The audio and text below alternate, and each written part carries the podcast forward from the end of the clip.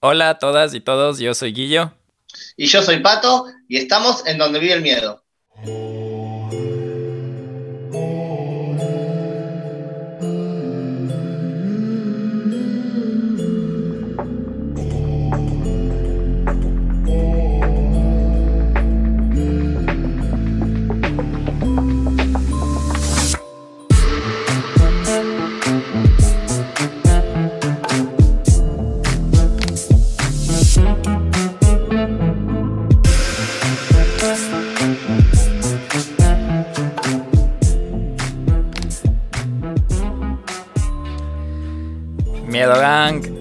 Gracias por escuchar el anterior capítulo. Primero que todo, así en solitario. Gracias por la paciencia, gracias por todo. Pero hoy es un capítulo chatter muy especial. Em, ya eh, estuvimos publicando algunas cosillas en el Instagram donde vive el miedo para ver si ustedes tenían una idea quién va a estar hoy en el día de, en, el, en este capítulo de donde vive el miedo. Más que una persona, también es alguien que representa a un país que primera vez está en el donde vive el miedo. Entonces por eso hemos estado ahí dando un poco de, adivinanzas y de secretos con imágenes. De hecho, ahorita tengo un vino aquí en honor al invitado de hoy. Me voy a servir para que fluya más la conversación. Pero sí, estoy con Patricio Scarfo, escritor argentino.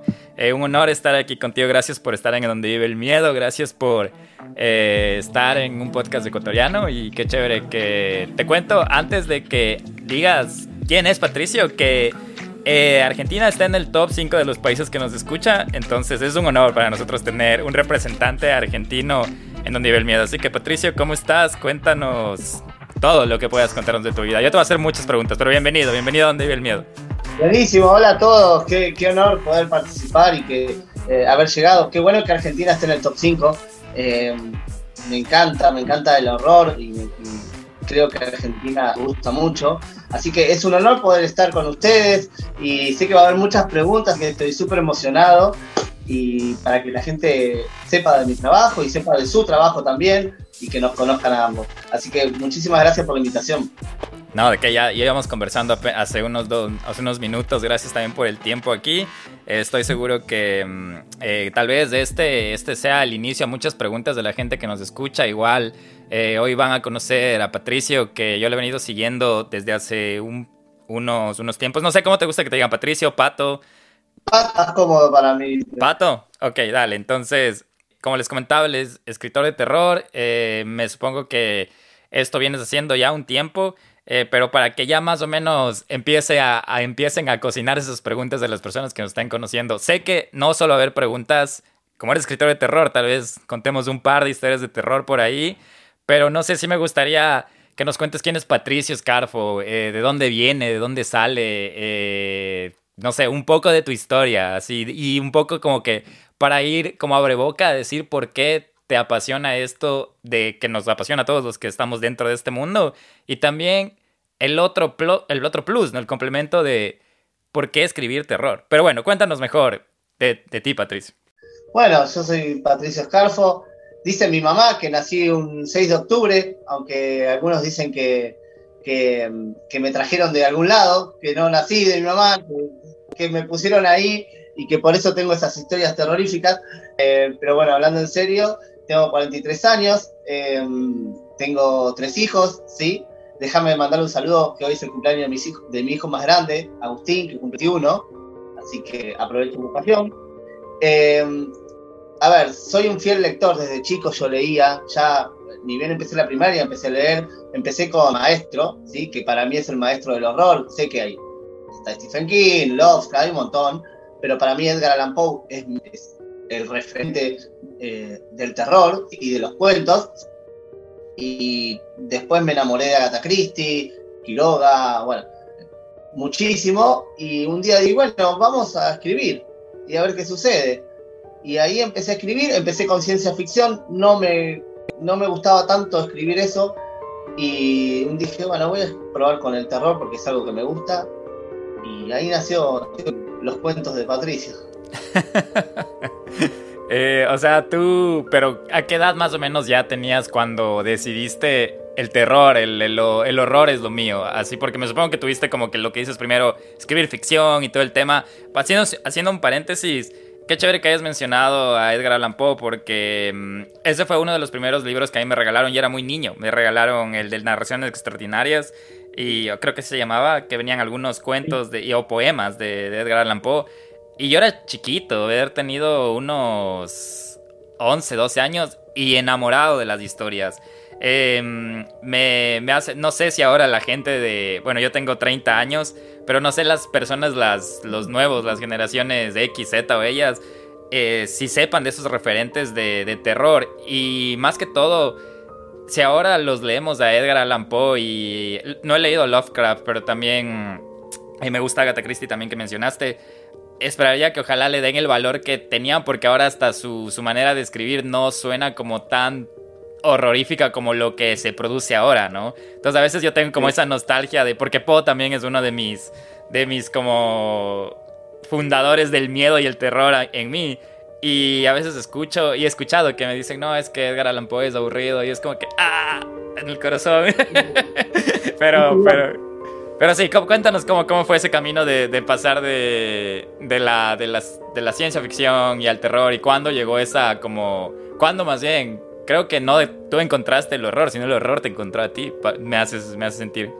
El horror me encontró a mí, sí, es verdad. Bueno, igualmente, déjame decir que Netflix va a sacar una, eh, una serie, sí que eh, no está tan olvidado. No sé si viste La Maldición de House o La Maldición de Blind Manor. Bueno, ahora van a sacar un cuento en base a la caída de la casa Usher, así que va a estar en Netflix.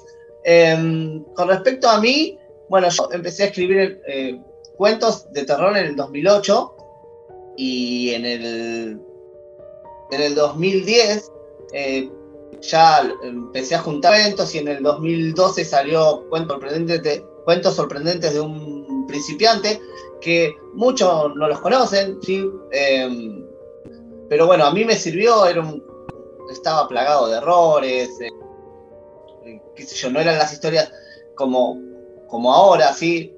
me costaba muchísimo, pero me saqué ese sueño que tenía de sacar un libro y lo hice. Y, estoy súper agradecido a ese libro. Así que ahí nació eh, con, esos, con esos cuentos. Después tuve, bueno, falleció mi papá y estuve bloqueado, ¿sí? yo siempre digo que debe ser récord Guinness porque estuve bloqueado durante ocho años. ¿Ocho años? Ocho años. Ocho años. Y escribía y lo dejaba y escribía y lo dejaba hasta que, bueno, un día estando de vacaciones en la costa, en la playa, empecé a escribir y, ya no paré y vino la pandemia y aproveché ese tiempo, dicen que no hay mal que por bien no venga, aproveché ese tiempo que no trabajaba, que nadie trabajaba, estábamos todos encerrados acá en Argentina como para seguir escribiendo y ahí, bueno, y ahí surgió todo y se desató una locura que la verdad que ni yo mismo lo puedo creer. Eh, de hecho, estoy hablando con, vos acá y hace dos años, ni, o, sí, un poco más de dos años, yo no, hacía ocho años que no escribía nada, así que imagínate lo que fueron estos últimos dos años. Qué locura. Y, o sea, me estás hablando ahorita que tu último libro es el de cuentos de un martes 13, el surreal, algo así. Ese fue el que escribiste durante la pandemia. Sí. Ah, mira, mira tú. Eh, no, no tenía claro que tu último libro, tu, el libro predecesor, como decir, tu primer, tu encuentro con el terror fue hace tanto tiempo, como dices, puede ser un récord Guinness de pausa. Pero qué interesante que justo en la pandemia tú decidiste como que retomar ese, ese gusto. Yo creo que ya ahorita ya un poco hablando de dejando un poco la parte triste de la pandemia que a todos nos afectó, yo al final siento que fue algo necesario que nos pasó porque nos, nos obligó de alguna manera o como a hacer las cosas que nos gusta sin prejuicio y por eso mismo nació donde vive el miedo, verás. O sea, fue el mismo hecho de que estamos eh, un poco sin, eh, sin distracción, queremos buscar algo en que distraernos. Nelson es amante del crimen, yo soy amante del terror, de, mm, creo mucho en las energías eh, paranormales y toda la cosa. He tenido experiencias acerca de, entonces dijimos, qué mejor que compartir. Y, y, me hace, lo que acabas de contar me hace pensar un poco en lo que también nos pasó, porque nosotros pensábamos hacer 10 capítulos y contigo ahorita estamos grabando el 68 y es... Y no sé, primero que todo, que a buena hora, enhorabuena que, que todo esto está pasando para ti. He visto que te estás moviendo con otros escritores. Eh, que también estás en un programa radial chileno, ni siquiera argentino, sino que estás, no sé cómo pasó eso tampoco, pero imagino que fue todo por el mismo hecho de, de la escritura que te pegaste en la pandemia, de este de cuentos de, de martes 13. Eh, vamos a hablar más de tu libro, estoy seguro que sí. Eh, yo también estuve viendo, te comentaba que Eh, bueno, yo no resido en Ecuador y peor en Argentina, no, no conozco, sí conozco Argentina, estuve de pasada a Buenos Aires hace un par de años, cuatro años tal vez. Y muy grande, enorme, enorme su ciudad, enorme. Para un quiteño, uff, enorme esa ciudad. Eh, entonces, sí, eh, justo estaba chequeando dónde puedo conseguir y me salió la sorpresa que tu libro está en Amazon también, en Kindle, en digital. Entonces. Eh, tuve un problema con Amazon, no con Amazon, sino con. Y siempre lo, digo, y uno va aprendiendo de las cosas que le pasan, porque así como le pasan cosas buenas, también le pasan cosas malas. Y si me dejas, quiero contarlo, no solamente por mí, sino para que no le pase a las personas eh, yo contraté una empresa para que suba el libro porque yo soy cero tecnología y, muchos de mis cuentos nacieron de mi mano, yo escribo a mano. Eh, por lo cual se me hacía difícil eh, subirlo, ¿sí? porque físico es más fácil, la editorial se encargó y, lo hace él, solamente yo pongo los cuentos y nada más. Sí, lo tuve que pasar a un Word y todo eso, pero cuando contraté a la empresa, me cobraron, obviamente, había un montón de gente en la misma situación que yo, a mí me subieron, hubo gente que ni siquiera eso, a mí me subieron a Amazon el libro, eh, con la respuesta de que, bueno, que los primeros dos meses iba a estar el libro ahí y una vez que pasaran los dos meses, ellos, eh, cualquier venta que esté a partir de ahí, me iban a pasar la cuenta para que la plata viniera para mí, obviamente, porque ellos ya habían cobrado su trabajo. Bueno, la empresa desapareció del, mapa, no está más en Instagram, no, estuvo, no está más mail, no contestaron teléfono, WhatsApp, nada. Desaparecieron, hubo gente que pagó y ni siquiera le, subieron los libros. Eh, no solamente libros, había gente que ponía cuadros, pinturas, un montón de cosas. Estafaron a un montón de gente, por lo cual lo sigue en Amazon, pero cualquiera que lo compre, obviamente la plata va para, para ellos, porque nunca, nunca hicieron la transición para que reciba yo la plata. Por lo cual yo prefiero mandarlo gratis a la gente, ¿sí? Que antes que pague a alguien y le, le vaya la plata a estos tránsfugas. Eh, porque la verdad que a mí me gusta que me lean y, si bien era importante el dinero y todo, prefiero que esa plata que va a poner alguien no se la dé a ellos y simplemente mandárselo de regalo. Son cosas que uno le van sucediendo, que aprende y que dejan una lección para no confiar. En principio pensé que por ahí tus problemas y que se separaron y dejaron todo ahí, pero después me di cuenta que no, porque nunca mandó un mensaje, hubo un montón de gente con la que yo me comuniqué que estaban en la innovación, ya está.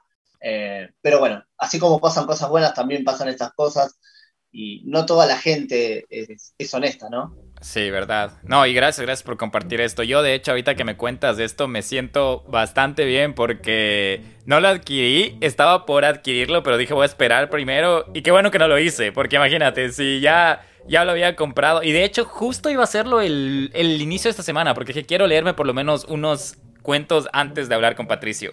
Eh, los escuché, los, porque algunos de, tus cuentos están colgados en YouTube por otras personas que crean contenido y los narran. Eh, sí.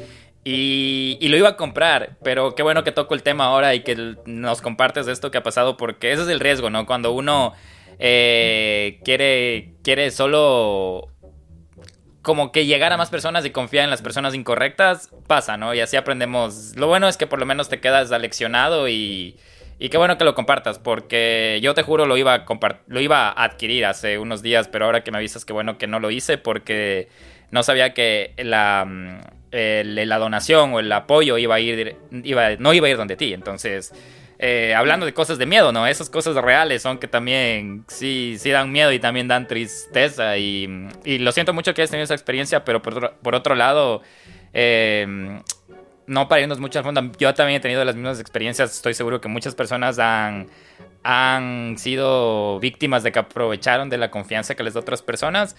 Pero en fin, eso solo nos lleva a donde estamos ahora y aprendiendo y ahorita en una entrevista en la que me estás contando que todo va viento en popa, entonces qué bueno por ese lado. Entonces, sí, sí, qué loco, qué loco, no, no, tenía idea de eso que te había pasado. Nada, el libro te lo mando tranquilo, pero más que nada para que no le vuelva a pasar a la gente y que no van a caer o que no caigan en esto, y porque hay gente escrúpulos. Pero bueno, ya pasó y se viene el segundo libro, el libro así que estamos estoy contento y bueno, eso es lo importante. Chévere. Tienes un programa ahorita de, como le podemos llamar programa, que son los martes escalofriantes, si no me equivoco, que se... Martes escalofriante. Eh, y sale por Instagram. y fue una locura, ¿no? Porque yo no tenía muchas expectativas, pero de repente me vi entrevistando a una actriz argentina que es la Screen Queen argentina, a otra actriz chilena, a un director de cine, eh, a una casa fantasmas, entrevistó a una casa fantasma, la conductora del programa Buenos Aires Fantasma, que ella literalmente va a los cementerios con cámara y graba cada cosa que te, te morís, literalmente. Eh, así que nada, y, bueno, y me convencieron y ahí nació y, y hoy por hoy estamos, eh, nos sigue gente de México, de Panamá, de Costa Rica, bueno, obvio, Chile, Argentina, de Uruguay, eh, de Estados Unidos, y la verdad que ni yo lo puedo creer, no sé cómo llegué hasta ahí, no sé qué hago ahí, pero bueno, ahí estamos, los meses calofriantes. qué, qué bueno, qué, qué chévere escuchar eso. Hablando de esto, de que has tenido la, el chance de, compartir con todas estas diferentes personas, o sea, qué, qué, increíble que has tenido el chance de conocer a un Scream Queen, también el tema de una casa fantasmas. Yo te escucho y digo, bueno, después capaz me pasas los contactos o los datos, porque yo feliz de, de hablar con ellas y qué mejor tal vez tenerles acá con, en el programa Donde vive el miedo. Hablando de eso, Patricio, Pato, tú escribes terror he escuchado tus narraciones, son un poco más em, como que del tema escritas en, perspectiva un poco psicológica, pero también miedo psicológico y miedo real, más que paranormal, de lo que yo poco, poco escuché de tus narraciones. ¿Tú, ¿Tú qué opinas de esta parte paranormal? ¿Has tenido experiencias o has tenido tal vez encuentros o gente que ha vivido con esto y que te han inspirado para crear estas historias, porque lo que veo lo tuyo es más psicológico y mm, pero no sé, mejor, no sé si tú, alguna vez has experimentado algo como fuera de este mundo y que te ha asustado, que te ha dado curiosidad o que te ha aterrado, no sé. Bueno, eh, dicen que, no sé, como en el fútbol, que una victoria llama a otra victoria, una derrota llama a derrota. Yo digo que lo paranormal llama a lo normal. Una chica compañera de trabajo, solos, porque bueno, todavía no habían llegado los demás. Estábamos hablando y escuchó una atrás nuestro, desde el lado de la escalera, y quedamos, porque yo la miré y yo dije, ¿estoy loco? Digo, ¿escuchaste eso? Sí, me dijo, una voz de una mujer. Luego lo experimentó una compañera, ¿sí? En otro piso, eh, la otra compañera escuchó una voz femenina que le dijo, ¿qué haces aquí? Eh, cosas que antes no, no pasaban. Eh, el lugar antiguamente era un amor, y yo ya, eso ya lo sabemos, y bueno, ahora ya no, es otra cosa. Pero como que se abren ciertos canales cuando uno empieza a hablar, porque me lo explicó la, la chica esta, cuando uno empieza a hablar tanto, así que ten cuidado, cuando uno empieza a hablar de estas cosas y a, y a temas, suele abrirse canales, pueda percibir ciertas cosas que antes no, percibía. Me dejas pensando eso de que lo, para, lo normal llama lo paranormal, dijiste, o lo paranormal llama lo normal, porque... Y me dices, tengan cuidado mientras siga hablando de esto. Bueno, eh, a, mí, a mí me ha pasado un montón de cosas, ya no últimamente. Eh, creo que también juega mucho el papel de cómo percibe la gente. Yo eh, le agradezco a mi madre el don, no le agradezco tanto porque a veces siento cosas y y no estoy muy alegre o muy, muy, muy dándoles la bienvenida a ellos, a estas cosas, pero mm, no sé, interesante en eso. O sea, pero de ahí tú nunca has sido como que llamador de eso. O sea, es como que dices, eh, me gusta escribir y que se queden los libros, se queden las hojas, se quede en, en este mundo literario más que experimentarlo. Sí, sí, sí. Em, a ver, muchos de mis cuentos, y siempre lo digo lo mismo, y seguramente hay otros que le debe pasar igual, Muchos de mis cuentos nacen de mis pesadillas. Yo soy una persona que desde chico sufría pesadillas nocturnas todos, todas las noches, ¿sí? Em, constantemente, y vivía aterrado hasta que un día dije, bueno, ya que me pasa esto, vamos a, sacarle algún provecho. Y muchas veces me despierto con alguna pesadilla y siempre tengo algo ahí para escribir al lado y porque, para no olvidarme. Eh, y ahí nacieron muchos de los cuentos, otros sí, bueno, vienen de algunas imágenes o algunos ejercicios de un taller literario, o lo que sea, alguna foto, algo que ves, te comentan, pero muchos de los cuentos nacen de mis pesadillas. Eh, son muy oníricos mis cuentos, ¿sí? Es verdad que quizás es más psicológico, yo no soy muy gore, si bien tengo algún otro cuento, ah, hay mucha sangre, o hay canibalismo, si se quiere, pero disfrazado, ¿sí? Em, pero es más, me gusta jugar con, con, lo psicológico, ¿sí? Yo amo las vueltas de tuerca, los que, que, la gente piense que va para un lado del cuento y sea totalmente otra cosa. porque todos me dicen, ¿te gusta asustar? Sí, me gusta asustar, pero más me gusta sorprender al lector.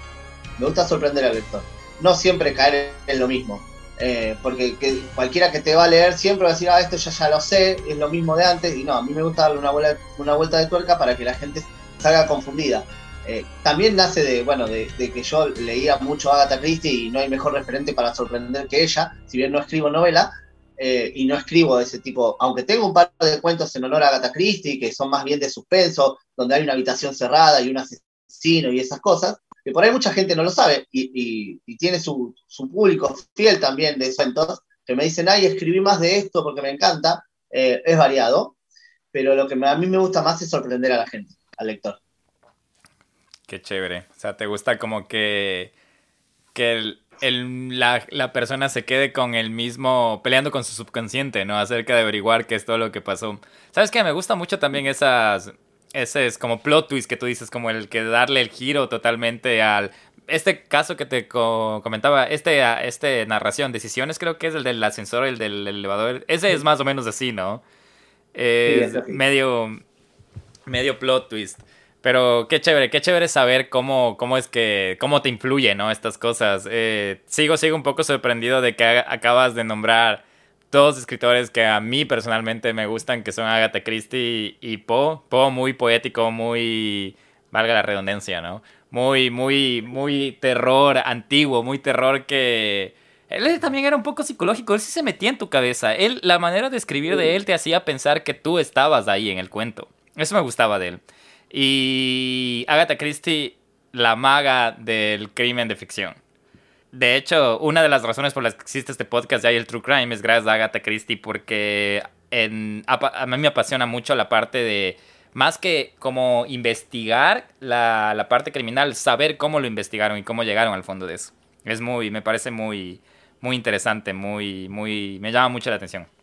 Pero en fin, eh, sigo, sigo con eso de que dos referentes tuyos te inspiran y qué chévere, qué chévere que todavía ese, ese terror clásico siga como que... No sé, tú tienes 40 años, yo 30 años y todavía sigue como que ojalá sigan las generaciones, sigan quedando y todo lo nuevo que sale mantenga como un poco esa esencia y se mezcle con lo de ahora. Porque a veces siento que lo de hoy es muy gore o muy explícito, que también gusta, pero también a veces sí contrarresta con la parte psicológica y mm, y esos temas. Por eso soy muy también amante del cine del terror, pero del, terror también un poco más psicológico y cosas así.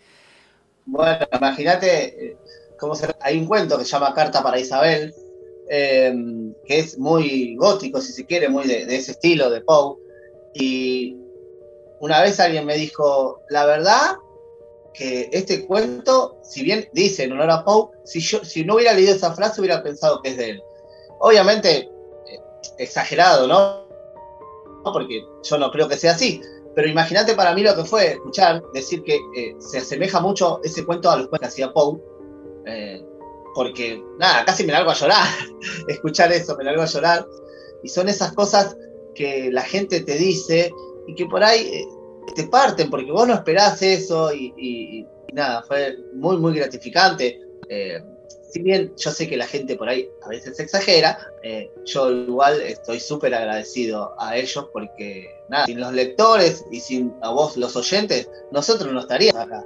Así que, nada, estoy súper atento. No, yo igual, nosotros siempre tratamos de, de, de como que darles ese ese, ese, retra, ese agradecimiento o esa reciprocidad, se dice, sí, a, nuestra, a la gente que nos escucha o a la gente que nos comenta todas las cosas, porque como tú dices, gracias a, gracias a, ellos es que de alguna manera nos inspiran a seguir haciendo este tipo de cosas. Y no sé, sí, de hecho ahorita aprovecho para nosotros a nuestra gente que nos escucha le decimos del miedo gang, por lo de donde vive el miedo, como que la pandilla del miedo. Y qué bestia, no tienes idea. Eh, creo que ya lo he dicho en otros capítulos y te comenté, esto era 10 capítulos. Y gracias a ellos, esto ya son 68 capítulos hasta hoy, no sabemos hasta cuándo va a llegar.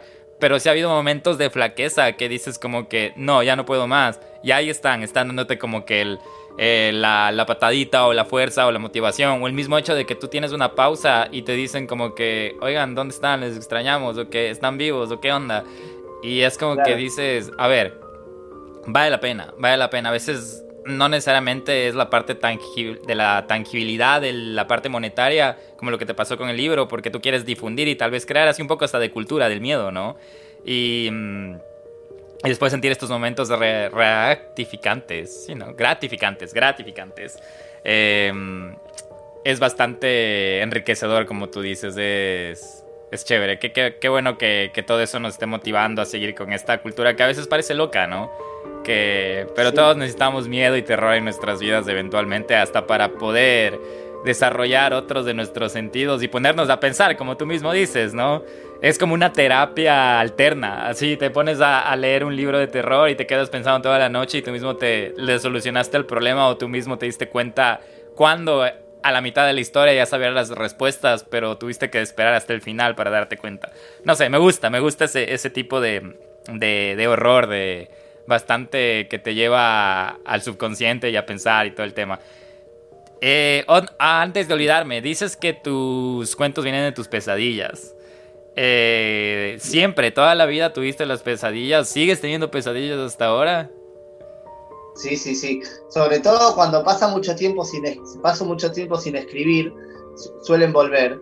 Em, como que cuando aprendí a canalizar las pesadillas y a llevarlos al papel, eh, se fue menguando, si se quiere, pero cuando pasa un tiempo, vuelven, entonces como que ellas me obligan, las pesadillas, a escribir, eh, es loco, como que necesito sacar todo eso que tengo adentro eh, por noches, y obviamente no son todos los cuentos. Sabes que, nuevamente yendo a que es un tipo de terapia alternativa, eh, hasta cuando vas a un tipo de terapeuta, cuando tienes estos complejos, te, dicen que los expreses de alguna manera, que los describas y todo. Y de hecho, sí, sí tienen muchas pesadillas. Yo de adolescente también tenía muchas pesadillas.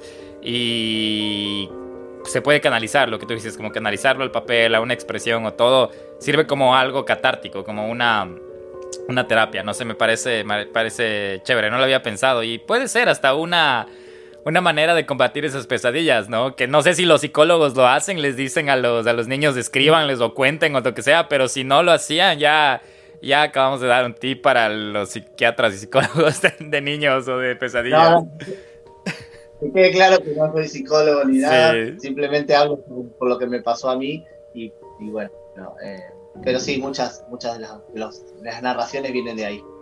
Chévere. Eh, no sé, Pato, ¿Cómo, ¿Cómo te sientes ahorita? ¿Te gustaría contarnos una de tus narraciones favoritas o narrarnos una de, tus últimas pesadillas? No sé, algo que esté en el libro o algo que no esté en el libro, algo que tengas ahí eh, ah, para que más o menos el Miedogan conozca cómo es tu estilo literario. y de ahí podemos ir. Bueno, yo seguro tengo más preguntas acerca de por qué escribiste de esa manera, pero, y de ahí ya vamos conversando acerca de, porque sí quiero aprovechar la oportunidad de tener un escritor argentino y qué honor que el mismo escritor nos narre una de sus historias. Eh, Mordidas no está en, un, el libro de cuentos de martes 13, va a salir en el próximo. Así que si querés te narro un pedacito o, o vemos, como vos quieras. Hagámosle, hagámosle como, como exclusiva de, Donde vive el miedo, un pedacito de una... ¿Esta, ¿Esta historia va a estar en el próximo de tus libros? Sí, Mordidas va a estar en el próximo libro, que se va a llamar eh, Pesadillas 1978. Ok. Así que eh, estamos, estoy muy contento, la editorial ya está trabajando y bueno, vamos a ver qué, sucede. creo que hubo una, un crecimiento gracias a todos los que me leyeron y eso es importante. Qué bueno. No sé, si, si sientes que donde vive el miedo es un buen espacio para dar un poco de, de, de expectativa a tu, nuevo, a tu nuevo libro, podemos escuchar mordidas. Yo feliz de escuchar. Dale, buenísimo. Ahí voy a leerles mordidas. Espero que les guste.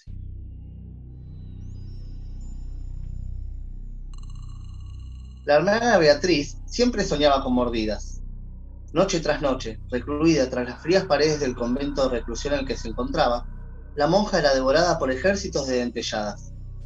Eran tan reales y se sentían tan dolorosas que ante esto sus propias uñas se convertían en dientes desesperados de carne. Se clavaban en su piel como hacha de leñador. Le dejaban cicatrices tan profundas y abiertas que el líquido que escapaba de sus adentros solía traspasar su hábito. Sangre, roja, espesa, dulce, tentadora, pecaminosa, siempre era lo mismo, un brusco despertar y un, un grito mudo que nunca lograba salir de su garganta. Sor Beatriz se tragaba el terror y escupía lágrimas saladas luego de sus eternas pesadillas. La palabra le estaba vedada desde aquella tarde lluviosa que con su vientre hinchado llegó al convento. Sus días y noches transcurrían en el más absoluto silencio, como si el creador de todos los seres humanos hubiese decidido prescindir de las voces.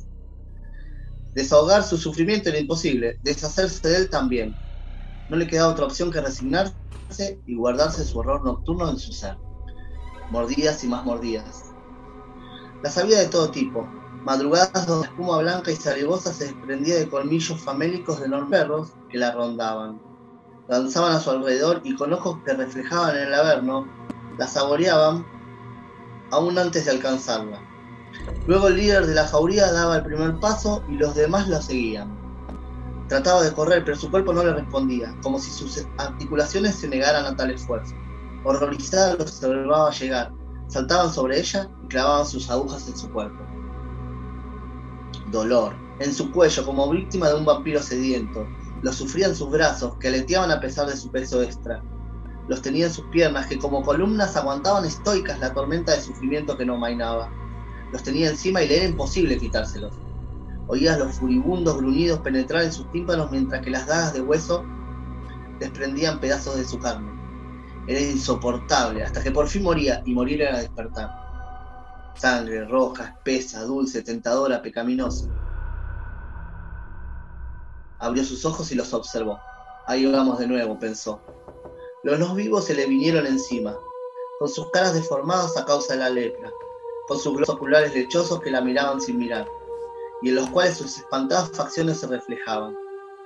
Luego lo mismo de siempre, los seres que alguna vez fueron padre, madre e hijos y que ahora tan solo eran despojo, se le acercaron, la acecharon, la emboscaron, se turnaron para morderla. Uno a uno en fila guardaron su turno. Parecía la procesión de pobres que al llegar al mediodía llegaba al convento buscando un plato de comida. Solo que aquí, pesadilla, ella era el menú principal. Los plutefactos dientes traban en su cuerpo como cuchillas en mantequilla. Los alaridos silenciosos se repetían, pero el terror no se acallaba. De repente uno de los muertos decidió saltarse la fila y también fue por ella. Esto desató un caos e hizo que los restantes lo siguiesen. El festín de carne humana no, no se demoró, y mientras decenas de carnívoros del inframundo se la comían, solo Beatriz, plena de asco, sufrimiento y dolor, se puso a reír. Al fin y al cabo no tenía mucho más por hacer. Por lo general, ese era el momento en que lograba despertar, pero no, esa vez no pudo. Vio entonces cómo las cuevas hambrientas llenaban sus paredes con pedazos de su piel sanguinolenta. Observó además manchas sobre sí que notaban el hambre ya saciada. Estaba quedando desnuda, puros huesos. Trató de clausurar sus ojos, pero fue en vano, hasta que varios de ellos se hartaron de su cuerpo y fueron a por su cabeza. Lo sintió picotear en sus párpados como aves de rapiña, Sintió también como desgarraban, sus labios, besos prohibidos y no deseados que estaban a punto de causarle la ansiada liberación, que segundos después le llegó, murió, despertó. Las campanadas la despabilaron, la sacaron del shock de su última excursión. Estaba empapada en sudor, pero además notó con pavor que de su parte íntima un río de sangre había desembocado en sus muslos. Esto le trajo sendos recuerdos de su juventud y también amargas piezas de rompecabezas que la habían condenado al ostracismo y el silencio. Aquel embarazo no deseado y sobre todo aquella demostración de ira de sus padres, el exilio. La vocación de sus progenitores la sacó de su ensoñación y se dispuso a limpiarse. Más tarde salió de su recámara y se dirigió a su misa matutina. Pero lo que allí encontró, con lo que tuvo que toparse, fue aún peor de lo que jamás había experimentado, más horripilante aún que cualquiera de sus viajes nocturnos al país de Morfeo. Gritó, sin embargo solo un sonido gastado, casi imperceptible, logró salir de su boca. Se pellizcó fuerza para saber si aún dormía y el pinchazo le trajo la certeza no querida. Estaba despierta. Frente a ella, la enorme cruz de madera que tantas veces le había dado paz y regocijo, bajo la imagen sagrada, las cabezas de sus hermanas de congregación se desparramaban como albóndigas en estofado carne y líquido rojo, sangre espesa, dulce, tentadora, pecaminosa. Salió de la iglesia profiriendo aullidos que ahora sí, por fin, Beatriz lograba oír. Los pasos desesperados la condujeron hacia los límites del convento, ese que desde hacía 30 años no abandonaba. Dudó, por un instante se lo pensó, finalmente se decidió y salió. Afuera la esperaba el infierno. Qué locura. Eh, Súper interesante. Me hiciste bien, bien, tal cual como tú dices, que te gusta como que crear loops o giros en la cabeza. Primero me hiciste pensar que tal vez no estaba teniendo una pesadilla, después sí se le despertó porque no se podía despertar. Eh, haces todo el tema de que está en un lugar donde está enclaustrada y todo el tema, no sé. Gracias, gracias por darnos ese, ese como como adelanto de lo que va a ser tu próximo libro y no, chévere, chévere, no, no me lo esperaba que ibas a contar. Y esto estuvo un poco hasta, aquí un poquito de gore, ¿no? Hasta medio de zombie, de, de, canibalismo y toda la cosa. Aquí sí le metiste un poco de gore. Sí, acá, acá le metí mucho de... Eh, necesité, sentía esa necesidad de, de contar, porque también es, eh, es, un reflejo mío ese cuento, porque eh, como dije antes, yo vivo teniendo pesadillas, y ella si bien las pesadillas todas por lo general son siempre con mordidas. En mi caso, o en el caso de la mayoría, son pesadillas que no son las mismas siempre. Pero en el caso de ella, siempre sueña con mordidas. Si bien no la misma acción, siempre sueña que se la, se la comen, se la devoran. Y, bueno, ella está enclaustrada hace muchos años porque, bueno, eh, quedó embarazada y sus padres no soportaron y la mandaron al convento, sacan al niño. Y bueno, y un día estalla todo eso. Y bueno. Eso te comentaba, no sé si lo dije tras, tras cámaras, casi digo, tras grabación, tras micrófono o tras grabación, que para mí yo venía emocionado porque nunca había escuchado una narración narrada por el autor. Entonces, gracias, gracias por eso. Em, eh, un poco hablando, ahorita me quedo pensando en el hecho de las pesadillas, porque tu libro se llama Pesadillas, eh, creo que va con el año en el que naciste. Eh, te preguntaba si seguías teniendo pesadillas porque eh, yo de niño hasta exactamente y sé por qué hasta qué edad y creo que lo relaciono mucho con eso. Yo hasta mis 19 años tenía pesadillas, me, me costaba mucho dormir. Eh, mis pesadillas no eran mucho, muy gore, muy, muy tipo de demoníacos ni nada, sino eran trágicas, eran como que... Y no, no me pasaba eso de lo que más o menos contabas en este cuento, de que no te puedes despertar, o de que no sabes si es que estás despierto, o que estás dormido. Mis pesadillas eran muy así. Creo que también parte de tenía un poco de parálisis del sueño porque no me podía mover.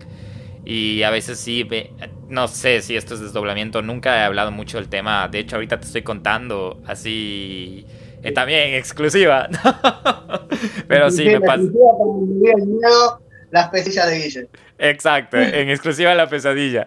No, pero sí, me, pasaba así cosas como que yo sentía que me salía de mi cuerpo eh, o sueños en los que yo estaba dormido y me despertaba y, y, en el mismo lugar, en la misma, a la misma hora, lo mismo que estaba haciendo, se incendiaba la casa o cosas así, pero muy reales y en los que no te puedes despertar, en el que te, levantas sudando, te levantas casi sin poder levantarte, porque tienes que, te cuento, yo tenía que abrirme los ojos de dormido para poder despertar. Así de fuerte era, no sé si es parálisis del sueño, no sé qué carajos era, pero te preguntaba si seguías teniendo porque mi hermana le pasaba lo mismo también. Y nosotros vivíamos hasta nuestros 19 años, hasta nuestros 19 años en una casa bastante pesada energéticamente.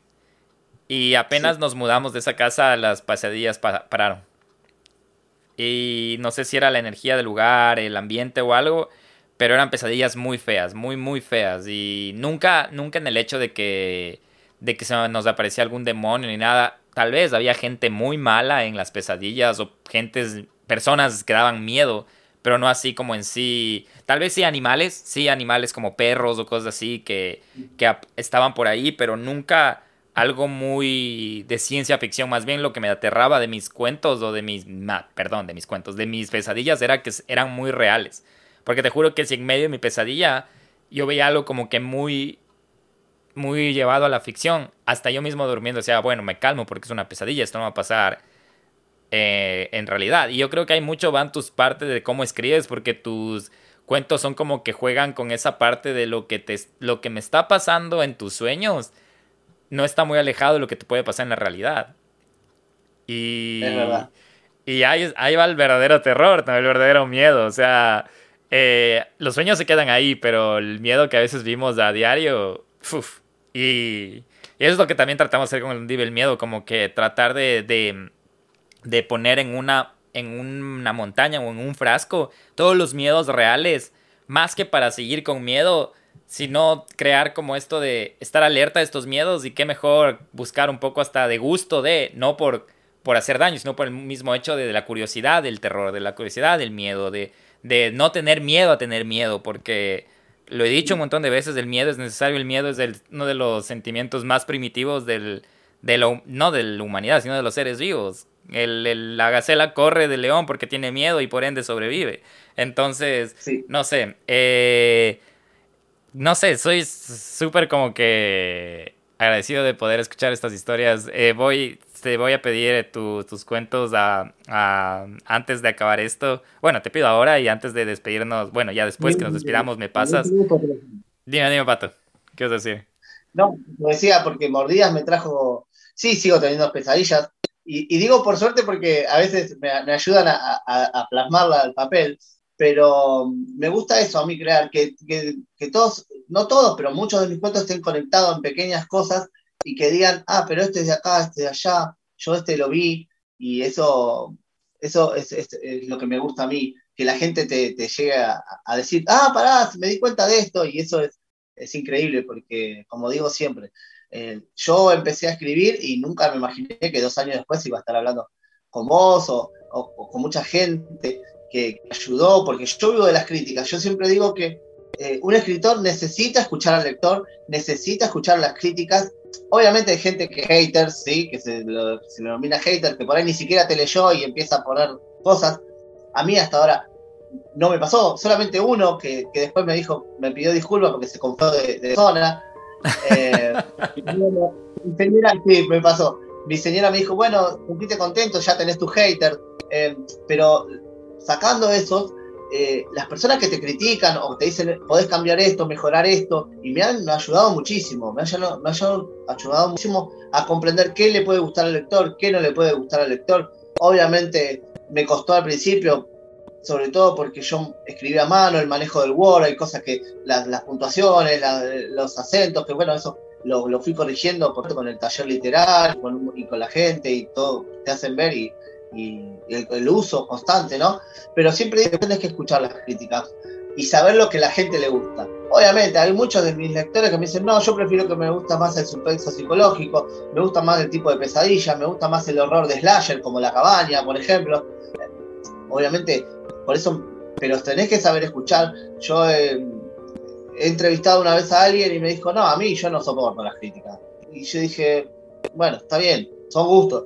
Pero creo que para aprender y mejorar, las críticas bien intencionadas son súper, eh, hay que tomarlas y, son súper gratificantes porque sin duda te ayuda muchísimo. Totalmente, totalmente. Como tú dices, uh, nosotros también eh, lo hemos dicho en otros capítulos, de, hemos tenido, bueno, ahora Gracias, mi no tenemos tantas críticas, pero cuando recién empezamos eh, había muchas críticas de las que también tienes que tener como el criterio para poder discernir, ¿no? Con cuáles críticas me quedo y con cuáles no. Y gracias a esas críticas tal vez ahora somos quien somos, eh, porque subimos cómo escuchar, ¿no? De que tal vez algo sonaba mal por ahí o porque, porque a veces este mismo tema de, de depender de un de un recurso tecnológico hay cosas que tal, vez no podemos controlar. A veces hay estática, a veces diferentes temas de internet, a veces se nos cae el tema o, se nos da el audio, aunque hagamos todo por, por porque nos salga perfecto, ¿no? Entonces sí dependemos mucho de los recursos, pero es bueno saber y también saber cómo discernir esos, esas, esas críticas y más que todo, como te decía, para, para conocer a la audiencia. Y lo que siempre yo me lo uso como lo he usado antes y hasta ahora es como que nunca vas a gustar a todo el mundo. Entonces siempre hay diferentes. Las personas son un universo. Es como lo que tú decías. Eh, tú escribes psicológico, pero hay alguien que les gusta un slasher. Lo que nos pasaba a nosotros era por qué no hablan solo de temas del Ecuador, solo se dedican a muchos temas extranjeros. Y claro, sí, sí, nos, encantaría hablar de temas del, del Ecuador, pero lamentablemente la investigación criminalística ecuatoriana no es tan sustentable y tan detallada como la es en otros lugares, que, que te soy sincero, o sea, si nosotros queremos preparar un caso extranjero, nos podemos demorar una semana en preparar un caso, pero un caso ecuatoriano nos puede tardar meses por encontrar la información y por el mismo hecho de, satisfacer un gusto que a nosotros nos gusta primero y también de, de dar lo mejor que se pueda a los oyentes o a la audiencia. Pero sí, totalmente de acuerdo eso de los, de los haters y toda la cosa. Y yo creo que sí se necesita un hater en la vida, dos, tres. Tengo, tengo dos preguntas eh, que me gustaría hacerte antes de, de ir terminando con el podcast. Sobre todo lo que dijiste y quiero aprovechar de que estoy hablando con un escritor de terror y mm, algo mencionabas acerca de que tú escribes un libro y a veces gusta o no gusta, o libre, escribes un cuento, gusta o no gusta. ¿Cómo? Esa es mi primera pregunta. ¿Cómo, cómo lo haces? Eh, ¿Escribes del cuento y una vez que escribes del cuento, confías en tu instinto y lo lanzas? ¿O tú primero, o cómo es la técnica del escritor? ¿O primero lo manda a un grupo de gente y después coge la retroalimentación del tema? y decide publicarlo, ¿no? O solo lo publica con, con instinto propio. ¿Cómo, ¿Cómo, hace Pato en específico? ¿Tú cómo haces? Porque decías que escribías un libro y después ya te comenta gente por, por correo. Entonces me, me llevó a esta duda de, ¿tú primero lo publicas a un grupo específico de gente y luego lo publicas universalmente o lo haces de una vez ya por instinto? ¿Cómo lo hace Pato? ¿O cómo es la, la técnica de un escritor? Bueno, si, si, si fuera por mí, y por mi, a ver si me gusta o no me gusta, no publicaría nada. Así que ya vamos ahí, si soy eh, inconformista, eh, vergonzoso, bueno, me distingo en algo, por lo, por lo que he escuchado la mayoría no lo hace. Eh, entonces, vos seguís el cuento y después le pones el, título, no, hago al revés, yo pongo una palabra y a partir de sale el cuento. ¿sí? Pongo el título, mordidas. Y a partir de ahí surge. Obviamente por ahí pongo el título pensando en algo y termina siendo totalmente lo contrario, ¿eh? o otra cosa.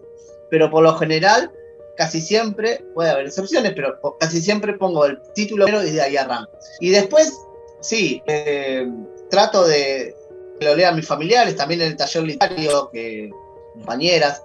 Y bueno, después los mando a los cuentos, a, los chicos Instagramers, o, lo, voy poniendo por, por partes en Instagram. Pero si fuera por mí, no publicaría nada y lo hago que la gente me da su, apoyo constante. Me han hecho dibujos, que por ahí para otros no es mucho, para mí es demasiado. Yo prefiero eso a, cualquier eh, cosa monetaria, si se quiere, ¿no?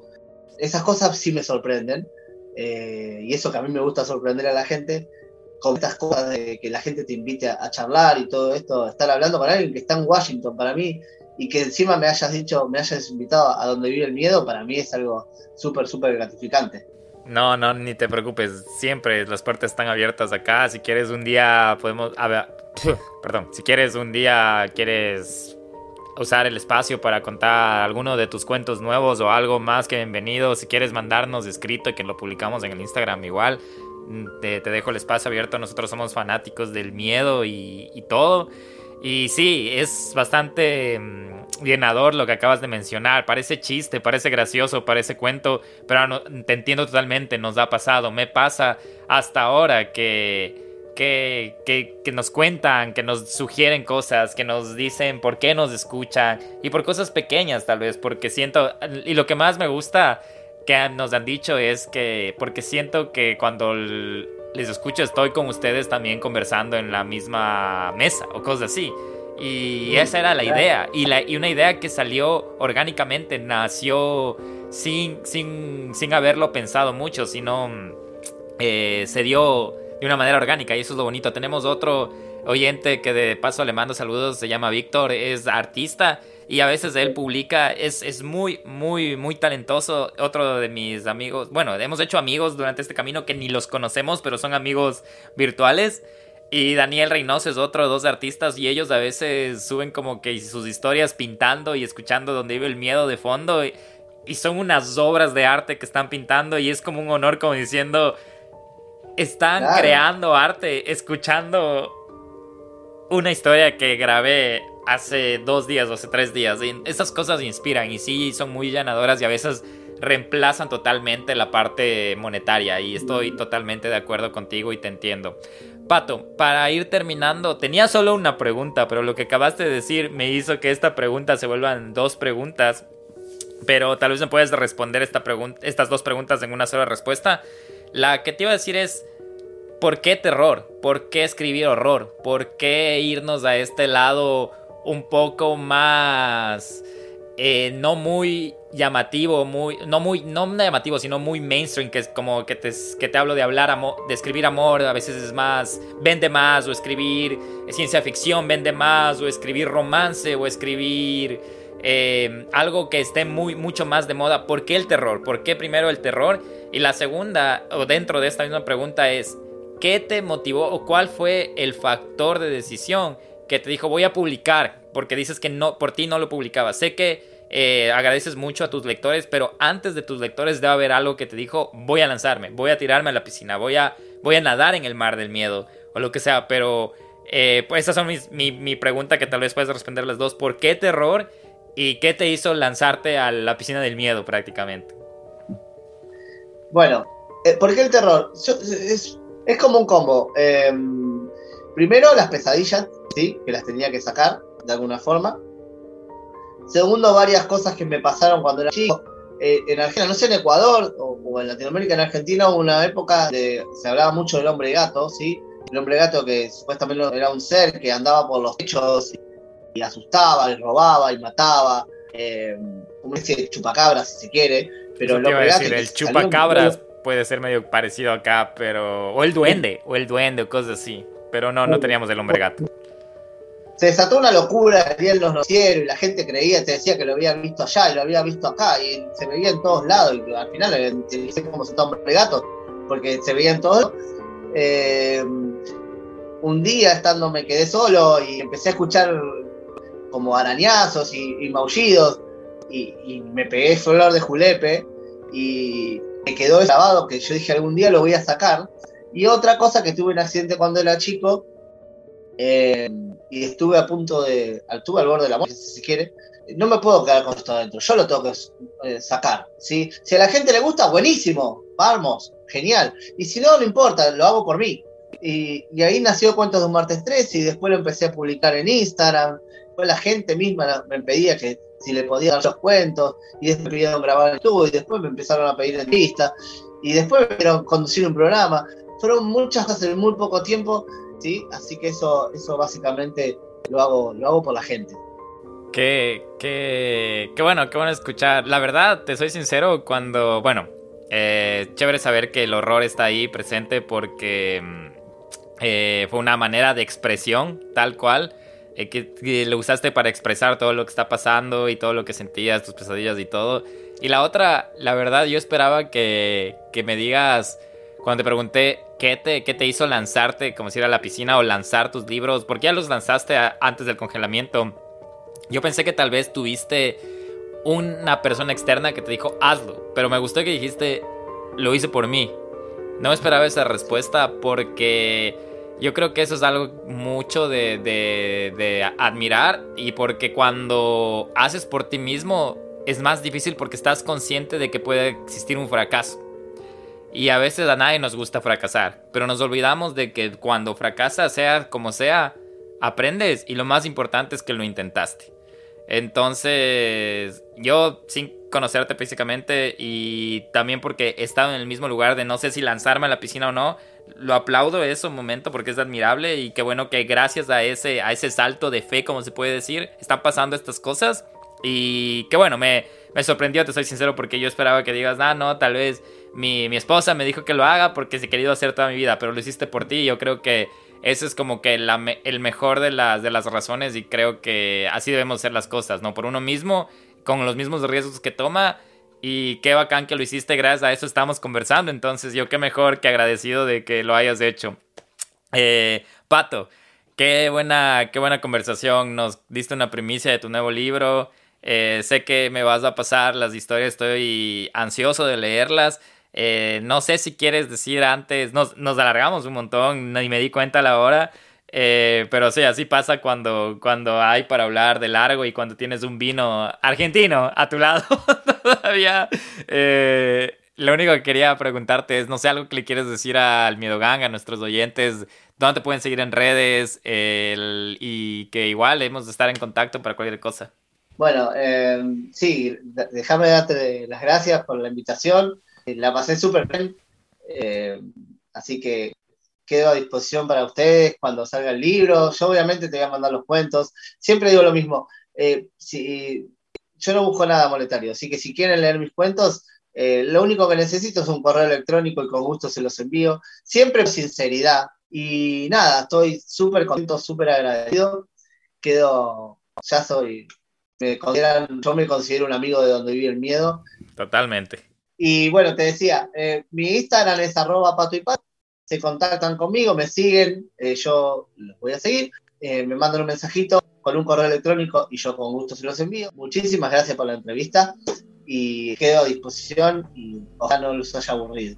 No, para nada. Gracias, Pato. Seguimos hablando en el futuro. Igual cuéntanos lo que se viene ahí y igual te seguimos mencionando. Vamos a dejar en nuestra descripción el Instagram de Pato, que ya saben es arroba pato-i-pato. Igual lo vamos a dejar ahí. Con toda la disposición les acaba de decir él, con la disposición y sinceridad, escríbanle si quieren su cuento. No vayan a Amazon porque no vayan a Amazon, porque ya lo saben. Si llegaron a, este a esta parte ya saben por qué no ir a Amazon. Pero sí, eh, otra vez Pato, gracias. El que tengas un excelente resto del día y ya estamos conversando y cuando quieras eres bienvenido a donde vive el miedo. Bueno, bueno, muchísimas gracias Guillo, saludos a, todos los que trabajan ahí con, vos. Y que eh, hay otra persona que bueno no pudo estar, pero le mando un saludo.